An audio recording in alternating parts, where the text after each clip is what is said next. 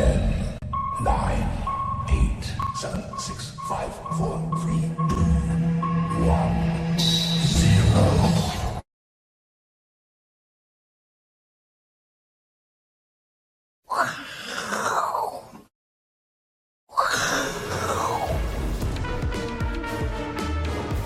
欢迎收看，我是金钱爆，带你了解金钱背后的故事。我是大 K 曾焕文。首先欢迎现场嘉宾，第一位呢是技术面大师杜金龙杜老师，第二位呢是在线上的帅哥伟杰，欢迎。好，在进入今天的行情分析之前呢，有一件事情比行情更重要，就是这个。哎，大师，哎，你的这什么？独家稳赚心法大公开，从二十万赚到两千万啊，三年赚够养养老钱。大师，这这是你你最新的吗？呃，以前在凯基，大是请进来一点，在凯基哈，我们有一个 CIS 嘛啊，所以请那个摄影师来帮我照了一系列的那个照片啊。我现在因为。LKK，所以都用这些以前的照片哦，所以那个是呃以前公司年报的，所以照片真的是你本人？哎，照片是真的，照片是真的，可能三十年前我的我的人呐。那 二十万赚到两千万是真的吗？呃，两千万那可可能是知道，太小看你了。哎，我两亿以 上，失忆跟回忆都有了，还有那个呃千那个两千万就是。千万，哎，没有四千万啊，三千万啊，一般都三千万。就，呃，那个老公要死的话，说你千千千万不要改嫁哈，哦，千万不要。养小孩，啊，再呃，千万那个 呃那个对，三千万哈，呃，两亿三千万就是大概大家有哈，所以他这个大师很幽默，对对对，我们我们这个人生都是两亿三千万。对啊，九月标股，哎，对，九月标股就是呃，大 K 等一下要讲的，他已经讲出来了。然后呢，我有个朋友，哎，他非常喜欢杜大师，就加入这个群组，哎，大师在这里了。然后加入群组之后，马上会一段文字跑出来。对，他说，哦，那个我会让我的助理玲玲邀请你加入学习的群组，所以你助理是玲玲哦，玲玲，玲玲哈，玲玲助理，玲玲。然后呢，我同学问说，哎。杜大师，请问如何确认你不是诈骗集团？对，还不好意思问。对，好，大师就说我不收取你任何费用，股票都是你自己操作。这位同学何来的诈骗啊？对对，听起来有点道理。对对对对。然后我同学说，因为很多诈骗，所以要确认一下。然后对方说，哦，大师就说了解，现在骗子很猖狂，同学应该要谨慎。听起来目前都很正常。对对对。哦，然后呢，再来这边，然后老我同学就无聊问个问题。老师，你认识大 K 吗？哦，对，他是说股票里有 K 线，不认识那个叫大 K 的。然后这个就 GG 了哈。然后想说，因为有同学有看节目，他说再怎么样应该可能也听过金钱豹吧。对对。然后还说，啊，怎么变简体字？然后不好，大师说不好意思，最近在接触大陆那边的同学。然后问到这里呢，下一秒钟就被踢出群组了。没有错，没有错，这一个哈，就是要小心了，在在那个要害的。哎，对，你看他踢出我这个朋友之后，里面还有很多人呢。对，就大家真的要小心，好不好？哦，这些哦，真的是。哎呀，大师没，大师没有在。在招收这种群主的，我从来没有招收群主，脸书也没有。我大概上一些电视节目的哈，按完以后自己研究哈，我每个礼拜把我研究的就丢在脸书。对，大概是这样。好，大师会露出的地方就是大概那些哈，其他的东西 gay，对对对，没有错，没有错？而且我去警察局报备，他说还没有用哈。嗯，我说我有三十几个那个那样跟脸书一直都有。那个呃那个警察先生说哎没有办法，你报备我不久以后就把你结案。啊，真的。昨天有个新闻说，台湾今年目前为止被诈骗的金额，我如果没记错的话，已经七十亿台币了。哦，有够可怕的啦！而而且现在虚拟货币的，有些现在更可怕是录完又不久哈，他马上转。对，他好像用机器人，随时在连接。好，大家要小心哦。大家有的话就把它，呃，就问了，你们认不认识大 K？他开把最挂了吧？哎，这个是一个指标的。好，谢谢谢谢。对对对，好来了。那有几个问题哦，这个是我们阿伟想问的。哎，对，哎，现在到底有没有股王争霸战啊？通常股王争霸战应该要在大多头的时候，对。那现在的股王是谁？世芯啊，不不，信华，信华股价现在是股王哦。对。然后第二名是世芯，这两个在争啊。对。哦，不过我们看一下 K 线哦，世芯是创历史新高。对。哦，但是信华历史高点是三千六百七十五，对，现在才两千七百多，所以它是跌升之后的反弹，所以通常应该是要一举创新高，这样才叫做股王争霸战，才是正确的多头讯号嘛。对，这个如果在道氏理论叫做熊市背离。熊市背离，一个没创新高，一个有创新高，这个叫熊市背离。所以不是不是那个真正的多头股王争霸战，熊市背离嘛，啊，创新高没有。对，那其实哈，我呃以前整理过了，就是说六十一年来有股王跟权王哈，就是说哎股价最高这个哈。另外有一个成交总金额最大，所以我一直推荐台积电是说，啊，你有价，可是你要有量，大家参与它嘛，就哎不是你一个人，不是用价格嘛，哎你只搭像以前最有名的波龙，当攻啊拉到三百多块，一个人在那边跳舞，后来又伤风感冒，大家跟你拍拍手啊啊，所以你怎么上去，哎怎么下来，要很多人参与这个，好我是认为还要看成交成交量，嗯，成交量，价跟可以看到成交金额，哎，所以我们有一个。呃，股王跟前王啊，前呃前值很重，所以认为权王争霸战比较有意义。对，所以我比较像说，哎，台积电真的是货真价实的前王，虽然它价没有创历史新高。好，我们是快问快答，所以大师认为这个不是股王争霸战哈。对对，权王比较重要，熊市背离。好，好，再来，这也是快问快答，因为这个新闻呢，我们等到大师来才特地问的，因为准备了很久。这个景气对策讯讯号，哎，对。对。之前报纸有整理哦，通常呢，你只要在脱离蓝灯之后进场，两年之后呢，都会赚钱。哎，二零二二二零零二年三月脱离蓝灯进场，两年后是二零零四年嘛。哎，这边脱离啊，哎哎，好像有涨，但是先跌再涨。但是之后呢，哎，脱离蓝灯两年后涨到这里，脱离蓝灯两年之后涨到这里，脱离蓝灯之后两年涨到这里，脱离蓝灯涨到这里啊，这一次还没脱离，因为现在是。一二三四五六七九，连九蓝嘛？大师也认同吗？认同这个概念吗？为什么？一脱离蓝灯，赶快进场。为什么我要连九蓝讲那么大声？我一直跟我太太讲说，哎，一年前我带某一个机构哈，哎，去演讲，我想说现在出现蓝灯了哈，会出现蓝灯。那以台股的经验，就九蓝到十五蓝，以前最多到十九蓝。另外下一个分析师马上说：“哎，有可能不会产生蓝灯，好啊！现在啊，真的是现在有 九个蓝了，所以好好练历史哈。那九蓝完以后，大家记得哈，因为这九蓝完以后，它十五蓝哈。”诶，理论上，因为它十五分嘛，那诶十七分就变成黄蓝灯啊。你黄蓝灯完以后，你也是在低迷嘛，也在低迷当中。所以像诶，大家可以讲的不错，就说诶，现在九蓝是在低档，可是它爬升上来的力道很简单嘛，你只要看两个，八月份股价跌，那在它诶那个外销出口、外销出口跟外销状况也不好，M one 不好，嗯它搞不好就在这边低档盘整。好，那有可能。诶，像我一直讲说，诶，到明年三月份啊，才有可能诶，到十九蓝里面再脱离啊，就是法人是说第四季有机会脱蓝，那个是国华会讲的，他们每每次都安慰我，安慰我们嘛，因为呃四 Q 要选总统啊，本来都都不错了哈，就是你们像诶这个没有错哈，就说在诶谷底翻身脱离蓝灯之后，做个长期投资，对，可是我们要记得我们以前的记录，就我们高档下来再低档化。初升段盘，我们现在反弹八个哎九个月嘛哈，下来到另外一个低点的话，这个。一二多到下一个低点，大概以前的统计资料要二十个月的时间，OK，所以大家从呃去年的一二六八二开始算嘛，嗯，七月三十要高点嘛哈，那现在修正了两个月，那要到整个上去下来，整个底部才会完成哈，这是以后有机会我们整理这张投影片的，OK，所以这个没有错哈，这这个没有错了，对，好不好？等脱离蓝灯，但是大师说脱离蓝灯之后也不会很快就一路上去，哎，不会不会，它它有从低。低档反弹，再到低档，呃，以前统计资料大概有二十个月的时间在那边做盘整。好的，所以大家也不用太急了。好，好，最后呢，进入到行情哦。是。第一金投顾董事长说，第四季有机会占万七耶。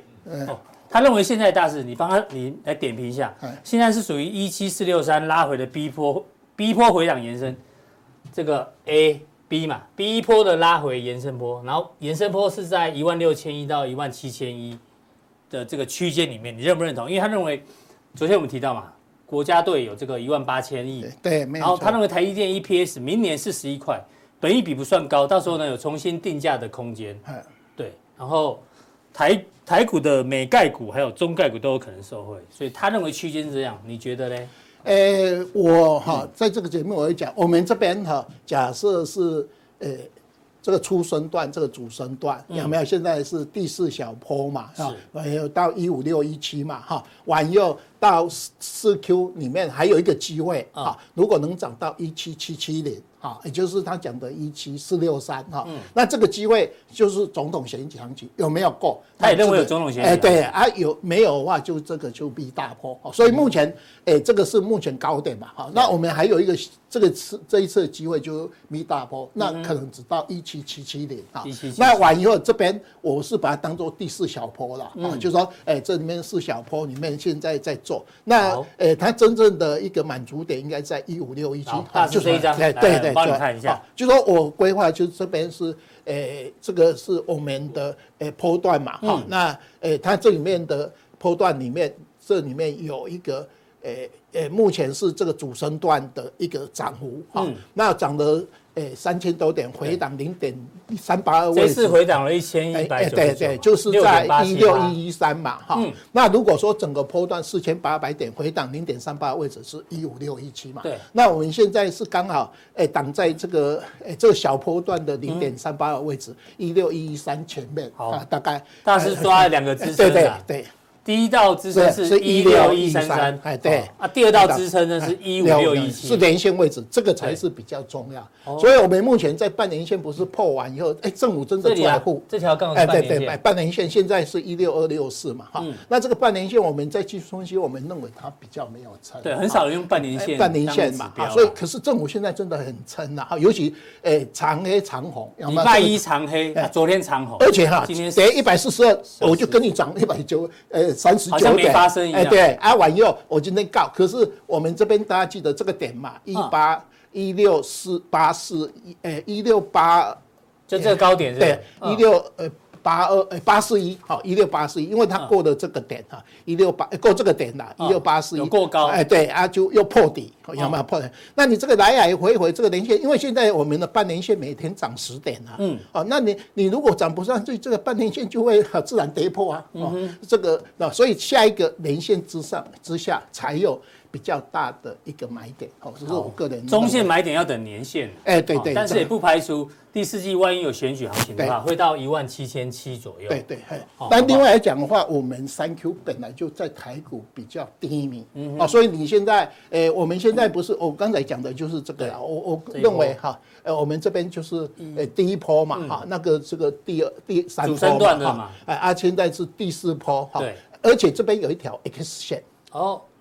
这一条过来，哎，因为我们上一次这条 A K 实线，你看，哎，真的一三九八一回来了，阿完又展开这个这一波嘛，对啊，这个，那你现在在这边掉掉在裤子哈，在在肚脐上面，所以要上不下，你掉来这个点，你看一五一五要一五一八完以后，哎，这个就最好，阿完又就开始展开这个，好，所以我。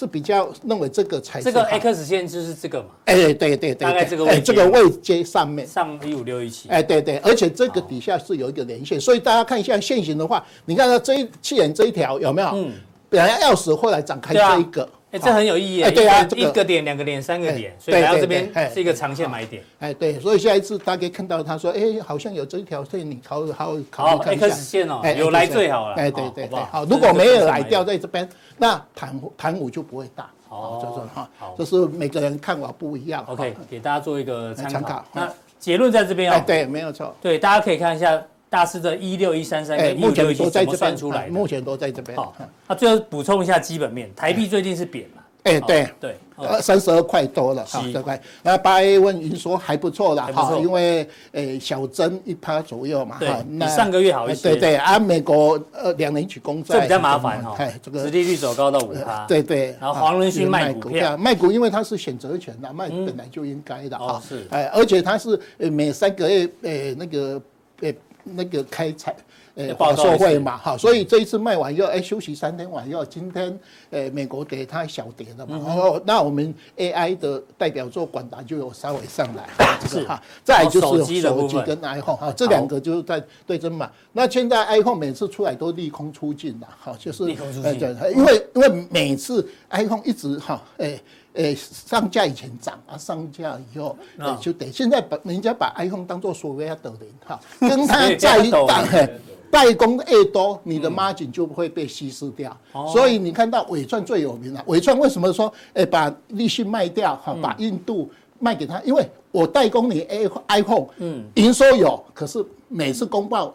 财报的时候就不好，获利很少，所以现在 iPhone 除非它哈，诶改那个折叠式手机的，改折叠机会会就会有哈，就是大家对它的想法不一样。但是华为先推，华为因为没有台厂，它都是大陆的厂，比较多，大概有。好，这个行情解行情的话，就是我们大概跟比较不一样的话，就说我们九月份哎七哎。八月份有跌嘛？哈，那那个本益比哈十八倍，哎，十八点，交易所的本益比也提高到十八倍了。我们在这个节目老早就讲说，我们这个叫前瞻本益比哈。交易所上个礼拜它也真的到十八倍。哎呦，哎，因为交易所以前都是十二倍、十三、十六倍，好，可是我们用。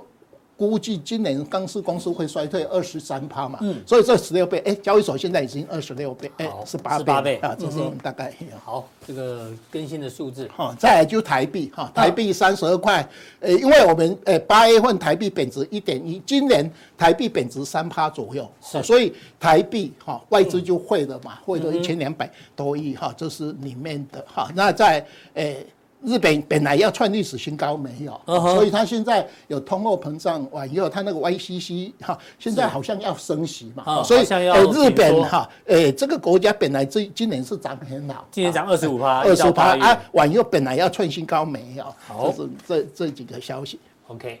好，那另外来讲的话，我们二 Q 财报已经公布哈。那为什么我要重提哈？就是说，诶，它六千八百多亿嘛哈。二 Q 哈，再三 Q 四 Q 哈，我把它推了哈。那我三 Q 大概七千四百二十几亿，四 Q 八千五哈。所以我们的诶一去年四 Q 最低来逐季上涨哈。那可是比去年的一兆一兆多来的不好，可是到四 Q 的话就会大幅成长。好，所以来讲的话，我们上市公司的获利真的会慢慢的上来。好，可是股价是领先二到五个月吧。所以，呃，去年我们大盘跌六千多点，因为为什么上市公司获利衰退二十三趴？嗯，今年我们涨了四千八百点，因为上市公司获利明年成长十九趴，而且现在增温也是慢慢的。好，现在有人估出来是这样。好，所以我们认为，哎，真的是 Q 我们的获利，还有呃电子股的半导体调库存会有一个好。可是大家记得，你这个好会不会更好？因为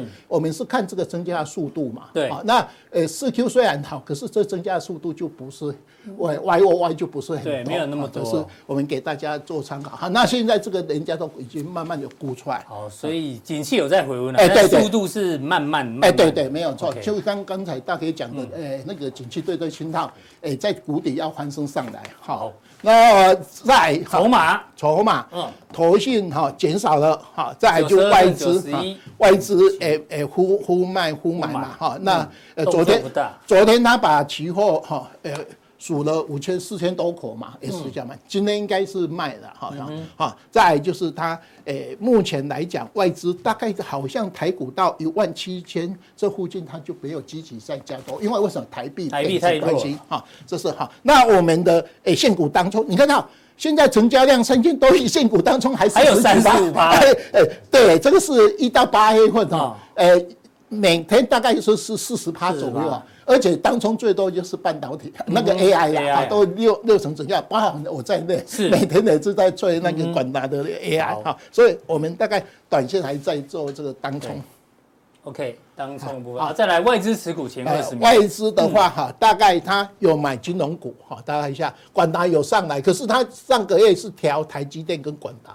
哦，卖的最多了哈。那金融股它有补一些哈，诶，像我们的中租 KY、中租啊，还有国泰富邦哈，这个是中信的，中信金。所以它好像钱从诶台积电、广达哈，有跑到这个金融股里面去抖起来，是。大概诶可以看得出来哈。外资有找位阶比较低的了，好金融股，对对，做一些琢磨。对啊，你看到他买的也是一样哈，国泰金有买嘛哈，就是呃里面哈。那我另外一张卖超我没有弄出来，就卖台积电跟广达比较多啊。而且他买的就很奇怪，都买那个精英啊、系统啊、有信啊这些，我们认为什么小的 啊，网通也有买一些的哈，精英的系统，还有有信。有信，我们看到买这个就是很奇怪的东西的啊，哎。哎，对，就买买这个，我们认为都是没有，有没有？可是哎，系统因为比较少人讨论讨论的东西嘛，哈，所以你买这个，所以宝成赶快出来卖卖精英完，又宝成最近涨啊，有没有？啊？系统是因为联电经济弱嘛，所以联电最近的反弹嘛，对，好那有信是晚通的嘛，有信有，好所以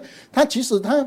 这个是假外资吗？哦，去买那些股票，对吧？所以以后看外资买卖超，股票特别小的就不一定是真外资啊。哎，对对，有可能的，可是会有一段行情。哈，你看那个有信那时候涨，系统有信都涨一大段嘛。哈，大概。所以外资如果买小型股，搞不好也有也有行情，可以跟，短线可以跟一下。哎，对，这是的经验。哎，对你，可是你要跑得快，要跑得快哦，短线而已哦。哎，对对。好，再来呢。要讲到台积电哦，台积电明天除息啊，好，我们抓一下过去它除息的行情，对，哎，都配二点七五，那要改季配嘛，对，很快呢，不是一天就。就得顶多两天就填息了嘞。可是因为感觉明天应该也是。可是因为按照惯例嘛，明天三块钱是一个新的历史记录哈。因为明天是配发三块，哎，所以改改变历史记录了哈。惯性改惯性了哈。那其实它前两天那一天大盘跌一百呃一百四十几点，它小跌一块钱啊。昨前天就涨六块钱哈。那今天大家认为它要停息除息了，尾盘就砍三块钱。我们要台，我们看一下台积电 哈。休蛋几雷哦，好，台积电今尾盘，哎，你要的三块，通通五千多张就气死了，哎，啊，那故意的嘛，有没有？哎，你明仔，明仔安怎？哎，明仔就说，哎，你如果去买完以后，你说，哎。诶，买卖价差还有手续费也要大概要四块钱，所以啊，你今天怎么买，你应该都套牢嘛，啊，所以明天要涨四块钱以上，你今天才会有买到今天的价格，对，所以要涨七块钱以上。诶，台位有填息啦。好，那像我有台积电，我就其实都抱着，除非他是大师有参与了，呃，我都有，你是长期投资，哎，对，呃，今年我买台积电是它有跌十七块，我一定买，啊，那没有跌的话，我就就抱着啊啊，不然的话就让它配股配息，因为我到明年一 Q 的话，我认为台积电应该。会涨比较高了，所以我我最近台积电呃没有在做短线哈，就买的变成呃比较长期的一个一个。大师刚讲了，他认为台积电明年一 Q 哎哦可能会不错，哎对不错对好。啊，这是台积电的走势图。大家记得，我现在买台积电，只要它跌十七块左右，我就买哈。那如果涨太凶的话，我短线就把它卖掉啊。如果卖永远会有持有台积电。对对，啊，如果他买完又又套牢，我就买，因为它应该是在诶四百五十六到五诶卖五百五十六到五百零四哈，这个箱子啦。五五六到五零四。那最近的话到五三七嘛，啊，所以这边就买买慢慢越接近下缘，你就会啊就买买买买到诶。明年哈，这是我目前买台积电啊。如果说哎，它跌十七块我要急涨，哎，就短线给他嘛，因为它我们认为它现在是在盘整哈，到明年一 Q 哎。一诶，这个库存调整完以后，这个获利就就会上来。我们上次在在大 K 节目这边有讲哈，你看到它到本来是二 Q 最低嘛，啊，熬完以后调到明年的一 Q 嘛，哈，可是明年一 Q 诶不会差很多吧？啊，这个是凯基比较保守，其他的研究员都没有估。这是六点九啊。哎，明年诶，有的人估明年的一 Q 不没有那么低，这个是凯基的更高。好，所以再怎么差。有没有？它是明年这边落地，可是股票领先二到五个月嘛，所以你大概呃目前是不会大涨，可是在盘整当中，就是你就好好去建持股。所以一档大师喜欢的股票，他也会做波段，哎，对，也会。部位调节做短线，哎，对对，我对国家很有贡献的，是真的。你看到今天证交税不是有公布啊？有没有？呃，又创新高嘛？真的难得嘞。哎，那个其中呃，就我有一个啊。好，今天我们看报纸，不是八月份证交税有没有要到即将？那个我也很辛苦去帮国家有贡献呐。是好，这台积电完毕呢，刚 AI 顺便一起讲，广达，哎，这个是我今年呃今今年 Only Two 的第二支股票，哈，就 Only Two，对，第一支就台积电，第二支就广达，啊，完以后我就来回做，好，你看到我前天哈，哎，低档化买二二一，哈，卖二二八点五，哈，那昨天尾盘我买二二四，今天把它二二八卖掉，是，那你看，哎，这个这么早的赚，差入来入不去，有没有？可是我认为，因为现在 AI 大师也大师也在冲。广达的哦，因为 AI 的股票现在是昏昏的在做，诶，那个拉回的动作哈。那像技嘉也大概三十九趴哈，是，所以广达二十五趴已经是很低了。所以现在 AI 股票是从高档下来以后，大家一定要去找。它大概诶、欸、是会拉回多少？哦，那广达大概二十五趴，而且它还撑在这条线上，是 AI 里面线之上。比较强的，而且诶、欸、现在融资不是大幅在降这个 AI 股票了，那广达华那个投信有在买，所以你看到我大概都来回这样跟他哈，因为我有基本持股往下去哈，诶、欸。重挫我就买，上来就买啊！你看到现在路来路来路不 K G 有没有？哎来哎越来越短了，对不对？哎这个 啊，所以可是没有办法，因为你这个好股票哈不是这样做，你们认为哈上市好，所以我我们认为这支股票，哎在整个大盘 AI 在左盘哎盘跌当中哈修正的当中，它是还比较抗跌的股票。台积电跟广达，哎大是波段股市续报的，对对哈。好，另外一档是技嘉，你看啊，技嘉就跌的比较多，有没有？二十九趴，所以大家一定要看最高点，而且大家一定要看一个东西啦。你看这边没有过八月三十要高点，高点你刚才大概翻到宽大。好，呃，大家看那个个股有没有强势？很简单，我们七月三十要大盘高点嘛。你看广达有创新高，过高，看它二八二嘛，有没有？所以你只要看这家股票，它有创七月三十要高点，就代表强势。啊，那你看技嘉，哈，技嘉就没嘛，就没嘛。所以你看啊，它就跌了二十九。所以说你要找又学到一个技巧。哎，对对对对，哈，就以七月三十一号的高点往右拉回话，有的人创新高，有的人没有，你就代表这一支股票是强势不强势。好，所以大家看自己手上的 AI 股啊，七月三十一号高点有没有过？有过的话呢，你就好，它还是强势股。对对对对啊，没过的就比较弱。对对，没有错。好，这个普通錠部分到这边哦，那待会大师呢，加强錠还要补充大盘。大盘有一个东西叫做历史一再重演。我们说这历史啊，总是惊人的相似。好，呃，这一波大盘去年十月见低点，其实是连跌十个月之后的反弹波。那历史上还有一次也是连跌十个月之后的反弹波，跟这一次大师感觉蛮像的。到底是哪一段呢？请锁定待会的加强錠。同时，大师还会补充，因为最近手机好像蛮热的，所以散热啊，还有 PA 的部分呢，有一些财报让大家做参考，好不好？谢谢大师。好，大师请登上卫冕者宝座。那第二位来宾呢是在线上的伟杰，伟杰呢今天哦。这位 James 有福了，因为大家这个伟杰啊，针对你的问题哦，特地来回答，因为你的问题问的蛮大。简单来讲，就是美国如果高利率的时间持续越久的话呢，对于银行啊、股市啊、景气，还有美国政府他们受得了受不了？伟杰有一些分析给大家做这个分享。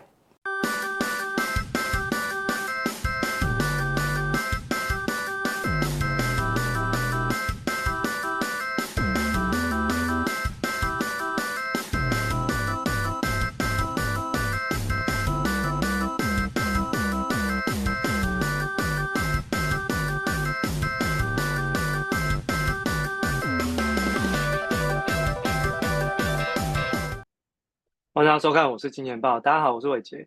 啊、今天我想其实利用一点时间哈、哦，来跟大家分享的是一些呃观众朋友的提问然后、那当然这个有些问题是加强錠的投票提问的哦。那我觉得这个问题蛮不错的，我就把它当成是今天的免费版的内容，跟大家做分享然后、那我们来看这几个问题然后就是说啊、这些网友们就挺。问我说：“哎，这个维持高利率的话，那美国财政要怎么去做平衡哦？那美国财政部有没有在眼里要如何处理这个未来可能利息高涨的这个问题？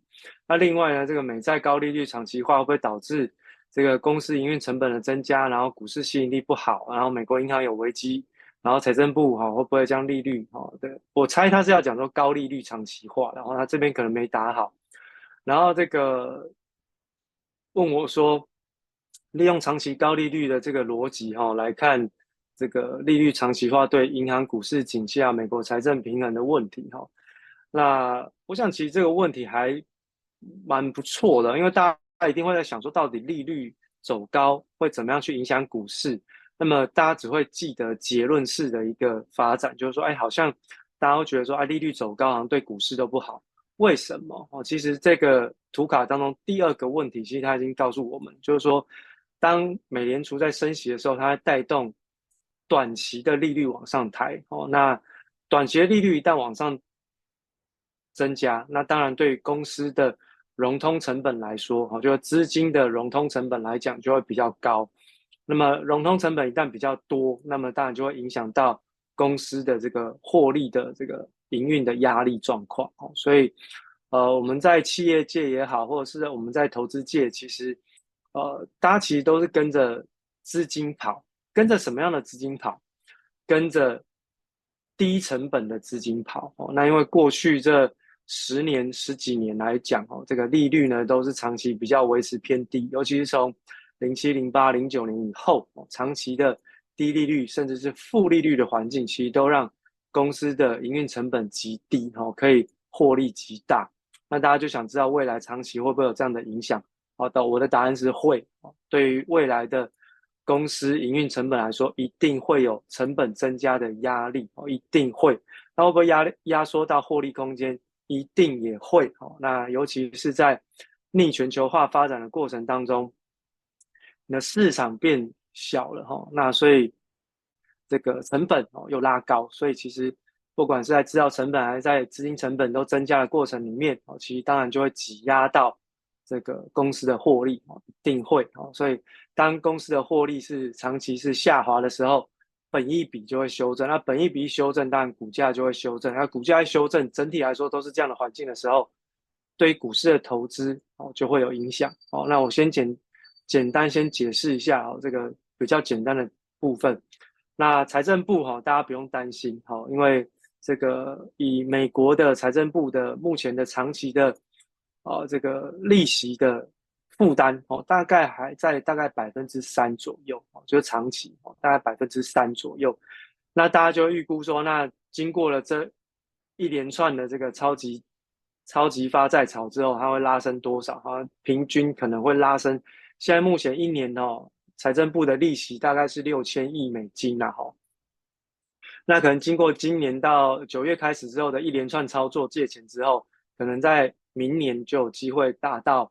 哦，在未来的一段时间当中，就有机会来到一兆美元这么多啊！大家都会一直觉得说，那高利率哦，这个对于美国财政负担很重，然后就会导致于说美国还不出钱，美国还不出钱，就会有美国金融危机，美国金融危机就会引爆全世界的风险哦。大家不用担心哦，美国不会这么容易有金融危机，所以呢，大家不用去担心说啊，到底它的利息增加了，我财政部会怎么办？很简单，还是老招。借新啊还旧哦，就是这样。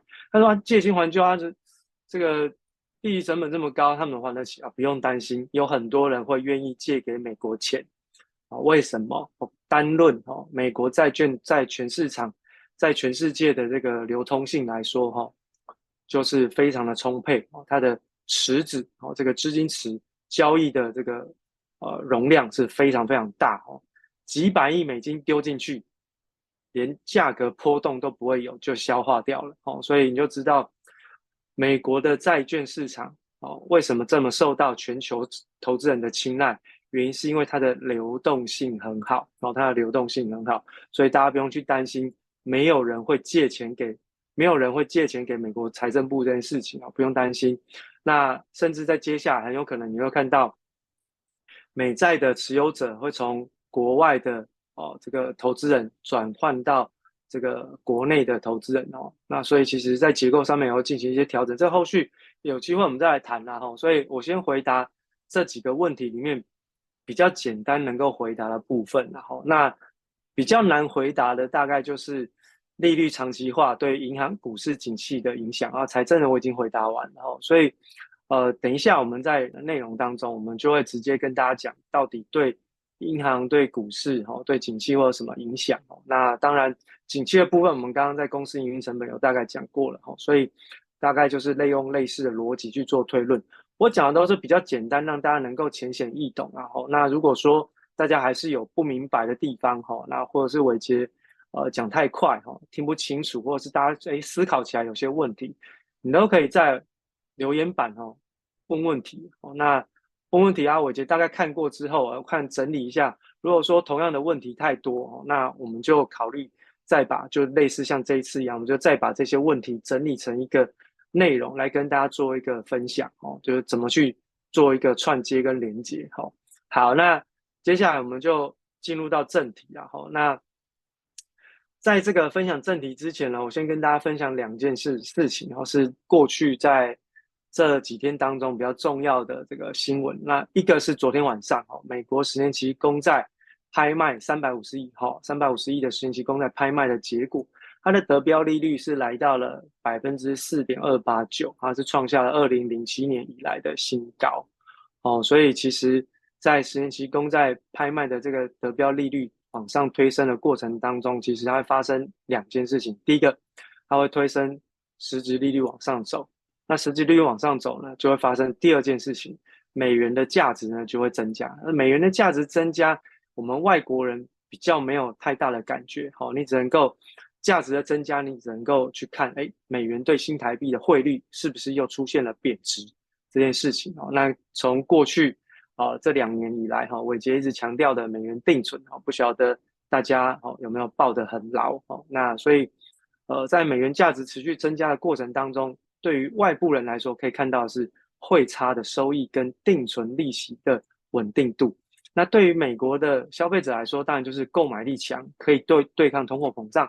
哦，所以当名目利率，就是美国的十年期公债值利率在往上攀升的同时，它会推升实质利率走高，带动美元价值增强，进一步能够让美国的消费者维持比较强的购买力去对抗通胀。哦，这是第一件事情。第二个新闻呢，过呃好像是上个礼拜哈，上个礼拜九月九号哦，周末的时候啊，日本央行的这个植田和南接受了这个日本读卖新闻的专访，那有特别提到哈，结论上面是这样讲，他说如果啊日本呢在年底之前可以符合哦这个特定的条件的话，那么有可能哈这个 YCC 就会退场，所谓的 YCC 就是直利率曲线的控制。Yield curve control 哦，这件事情啊，就是，也就简单来说呢，就是在年底之前符合特定的条件，然后呢，日本央行就会退出超宽松的货币政策。好，那符合什么样的条件呢？第一个要能够确定工资的上涨会推升物价上涨。好，那第二件事情，物价跟经济的哦上升呢是超乎市场上预期的强。第三件事情呢，要确定的是，就算退出了负利率的政策，也会也能够维持目前的呃，也能够维持通货膨胀的目标。啊、通货膨胀目标多少？百分之二。好，那这三件事情如果都能够确定，未来一定都会发生。那么在年底之前，就有可能提前结束哦超宽松的利率政策。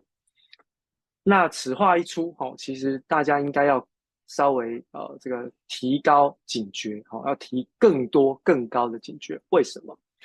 当超宽松的利率政策退场之后，其实迎面而来会打击到的就是过去的日元的套利交易的资金成本。所以我们刚刚就一开始就跟大家讲，资金成本不是只有企业、专业机构投资人，或是一般像我们这种投资人，其实也有可能会受到影响。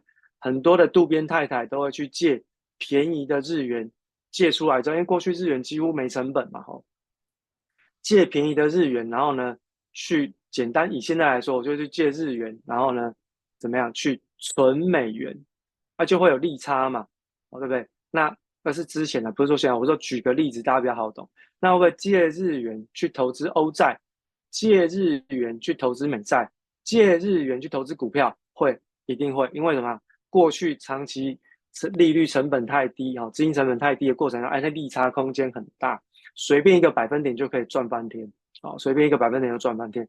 但是如果未来一旦日本针对于超宽松的利率政策、超宽松的货币政策一旦进行退场，那就代表其实它有升息的准备。一旦进行升息，哎，那资金成本就会拉高，资金成本拉高，利差空间一消失，那当然就会有出现大量的套利交易的退场。这个过去哦，我记得好像在上一个季度吧，吼，欧洲央行的这个一份报告里面，他们有特别点出这个担心的地方，就是哎，他们其实蛮担心的是，日本的套利交易一旦退场，对于欧债的呃价格的打击会有极大的影响，他们担心会引发欧债二点零的危机。那当然不是只有欧债，换言之，其实美债也有可能会出现同样的影响。目前全球的范围当中，吼。日元为主的这个套利交易，日元为主的套利交易，其实总规模大概是两兆美元，其中比较以日元存在哦，以日元形式存在的套利交易大概就一兆哦美元哦，一兆美元。所以当它在快速结束一个投资市场，在快速退场的时候，其实在价格上面就会有一些明显的波动，所以呢，它会造成债券市场价格下跌，利率上涨。那利率一旦上涨，对于股市也会有影响。为什么？当投资长期的债券的报酬率上升到超越股市非常多的时候，那就会出现弃股转债的压力啊！弃股转债压力。其实过去这两年一直呃，过去这一年其实一直都不断在发。从二零二二年开始哦，二零二二年三月份美联储开始升息之后，弃股转债压力其实一直都不断的在浮现哦，所以它会造成股票市场上面的一个下跌。哦，所以大家就从这边就可以开始慢慢的进入到我们今天的一个殖利率曲线的一个哦这个重点哦，你就知道哦，原来殖利率在上升的时候，对于债券市场的价格会是一个下修的影响。当债市在下跌的时候，我们再延伸过来回来看台股，投资债券市场最多的当然就是寿险业啦。哦，所以未来当债券市场一旦真的出现这样的风暴，那么对于国内的金融股来说，就会是一个蛮大的打击。好、哦，这个我先在这边先啊、跟大家做个分享。好、哦，大概是从这两个新闻开始。好，那我们就正式进入了这个哦，那个也不能说算是不能说教学啦，就是给大家一个哦这个思考哦思考的方向哦。那这一章教学要怎么用呢？这个教学要怎么用？哈、哦，这个范例要怎么去做思考？我们不会去讲太多的。投资学的理论啊，其实这个都是投资学里面的一个架构哦。大概有考过分析师的人都知道哈，其实投资学里面都有这什么 CAPM 啊，然后资本资产定价模型啊等等等等，我就要算什么？算合理价格。但是通常一般的人都会把这个合理价格当成是天方夜谭，因为总是会达不到啊，总是达不到的原因其实很重要的是跟市场上投资人的情绪有关哦，很容易被题材一点火，情绪就。哇，好兴奋，然后就哦，没有那个理论价。可是，当一旦价格出现修正的时候，这个理论价格就会变得非常的重要，因为你要知道现在的价格跟理论价格，理论价格其实就是合理的价值了哈。价格跟价值之间的差距在哪里？它会告诉你，你可能会面临的风险有多大。所以呢，这张图你就把它想象成是一个机会成本的概念。什么机会成本的概念呢？到底哦，股票市场的报酬率至少要有多少，你才会愿意舍弃定存、舍弃债券，去把资金投入到股市？就是一个机会成本的概念。讲讲白一点，就是这么简单。然后呢，投资学其实就一直都在告诉大家这件事情，他用很多的理论来证明给你看。那我们现在没有没有要考分析师，所以我就直接用白话告诉大家哦。我这边要呈现的内容就是机会成本的概念。刚刚不是也有提到吗？弃股转转债嘛，对不对？好，那我先跟大家讲哈，有一个概念，以现在目前标普五百的股息殖利率，哦，大概是百分之一点七不到。股息殖利率，哦，百分之一点七不到，哦，一点七不到，哦，那所以呢，你就知道说，哎，为什么我会跟大家讲说？一直会有市场上会有那种弃股转债的卖压，为什么？因为现在你去买两年期的债券，百分之将近快百分之五，买一年期以下的超过百分之五，一年期以下国库券啊，哦债券百分之五以上。现在做美元定存，在国内的比较大的，你也可以大概百分之四点八左右，哦，百分之四点八左右。那美股股息殖利率是百分之一点七，台股比较好一点，百分之三。好，那聪明的观众朋友，你就会知道说，现在的操作合理来说，应该会是做什么样的动作，对不对？好，因为合理来讲，因为我都是比较股息啊，不要告诉我那个资本利得算进去，我不我不考虑那个，因为我们都把它放在同一个天平上面，就是说我都用利息的架构跟观念来跟大家做讨论，这样会比较准啊。如果说把资本利得也放进来，那么这所有的模型其实变数太多，你根本无法讨论哦。所以在这个模型当中，我们讨论的是只有利息的概念放进来，哦。所以你说我们最上面放了一个公式，股息殖利率就等于股息报酬率是怎么来的？它是利息除以你的介入的价格嘛，或者是你要算现在是多少？介入现在的价格是多少？哦，所以它会有两个变数，第一个就是价格的变数会影响殖利率的波动嘛，所以我们常常听到市场上有句话叫做赚股息赔价差，啊，原因就是这样子来的。好，赚股息赔价原因就是这样子来的。好，好，那我们来看一下这个殖利率曲线哈。好，殖利率曲线呢，这横轴呢是时间，好，横轴是时间，哦，那纵轴呢是利率的水平，好，利率的水平。好，那最下面那一条浅蓝色的是债券的，好，债券美国的各天期的债券的殖利率曲线，它是一年前的走势，好，一年前的走势，好，那大家就哦，大概就是一个水平线。然后呢，红色的呢是一个月以前，深蓝色的呢是现在的殖利率曲线。你会发现，哎，一个月跟现在的这个殖利率曲线呢，都是呈现倒挂的一个发展，就是。短天期高，长天期低，哦，这个殖利率倒挂就会影响到银行的利差空间嘛，哦，对不对？所以这个是很基础的。哦，那当然也会影响到企业做投资的意愿，因为我长天期回收的报酬率比我短天期的融资成本还高，那我就不愿意去做资本支出。所以之前我们才会有很多的哦说法，我们才知台积电未来怎么样怎么样，哦，这个不不展开。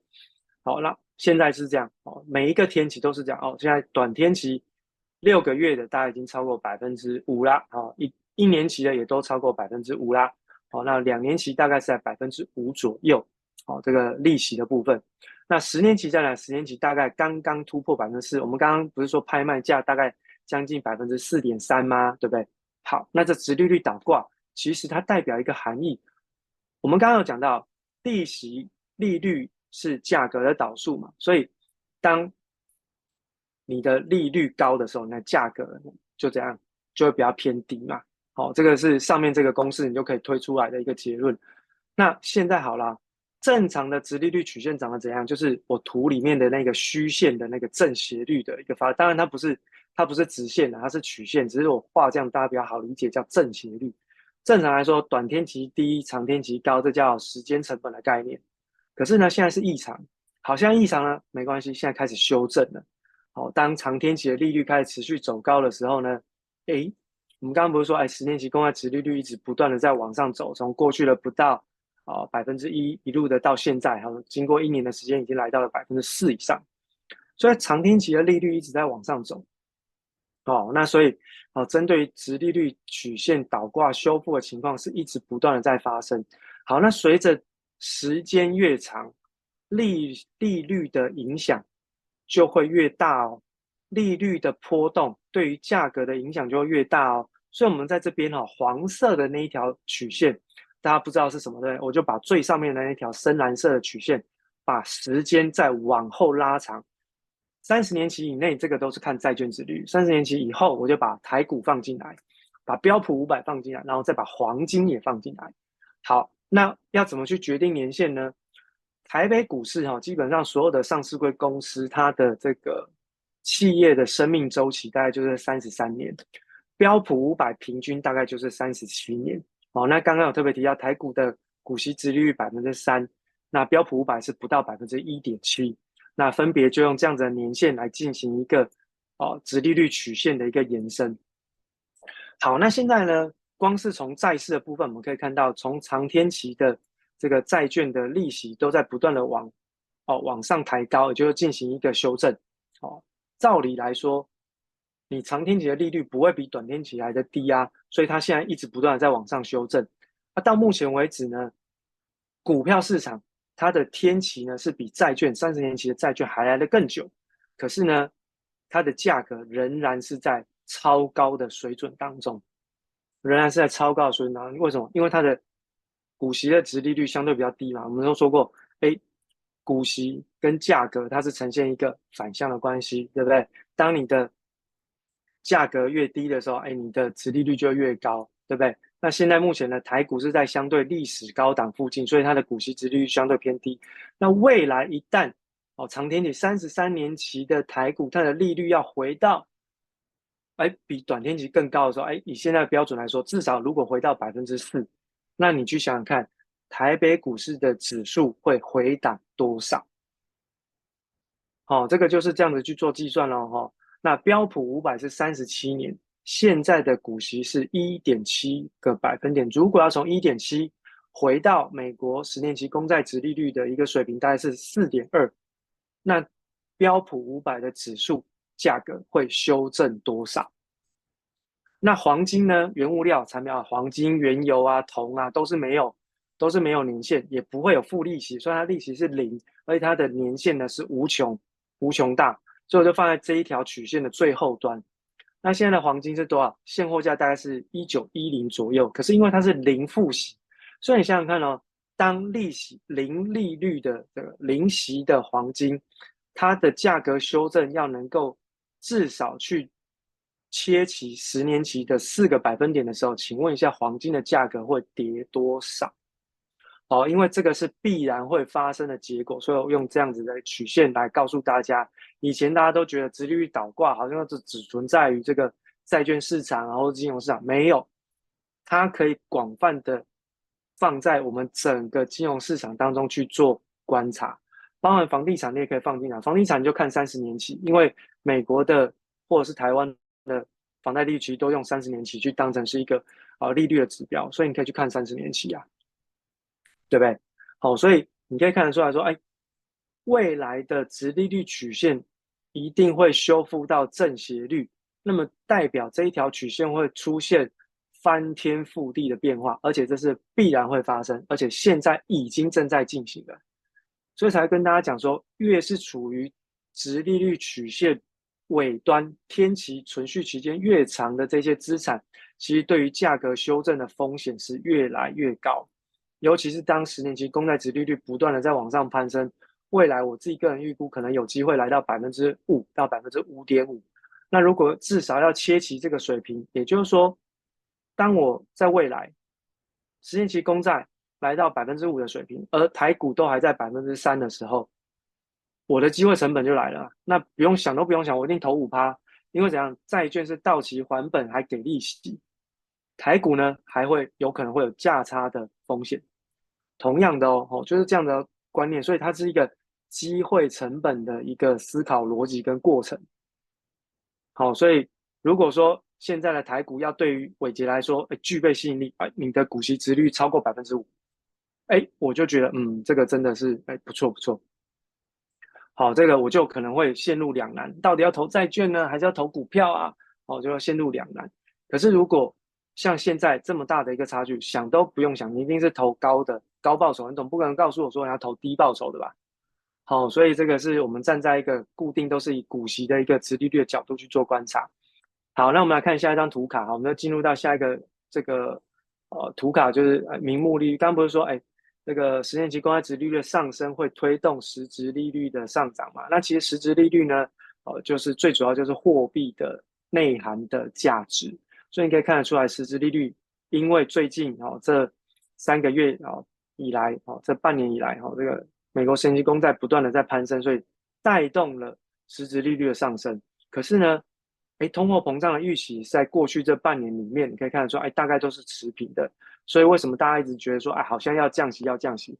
可是呢，很不好意思的是，现在目前的整个通货膨胀的预期虽然是持平，但是你没有看到服务类的通胀价格往下掉，在它还没有往下掉的同时呢，商品通胀又要来了。为什么？因为油价最近涨翻天，哦，欧洲的天然气价格也涨翻天，哦，美国的天然气价格它是在历史低档，欧洲天然气价格在历史高档。那同样都是天然气，怎么差这么多？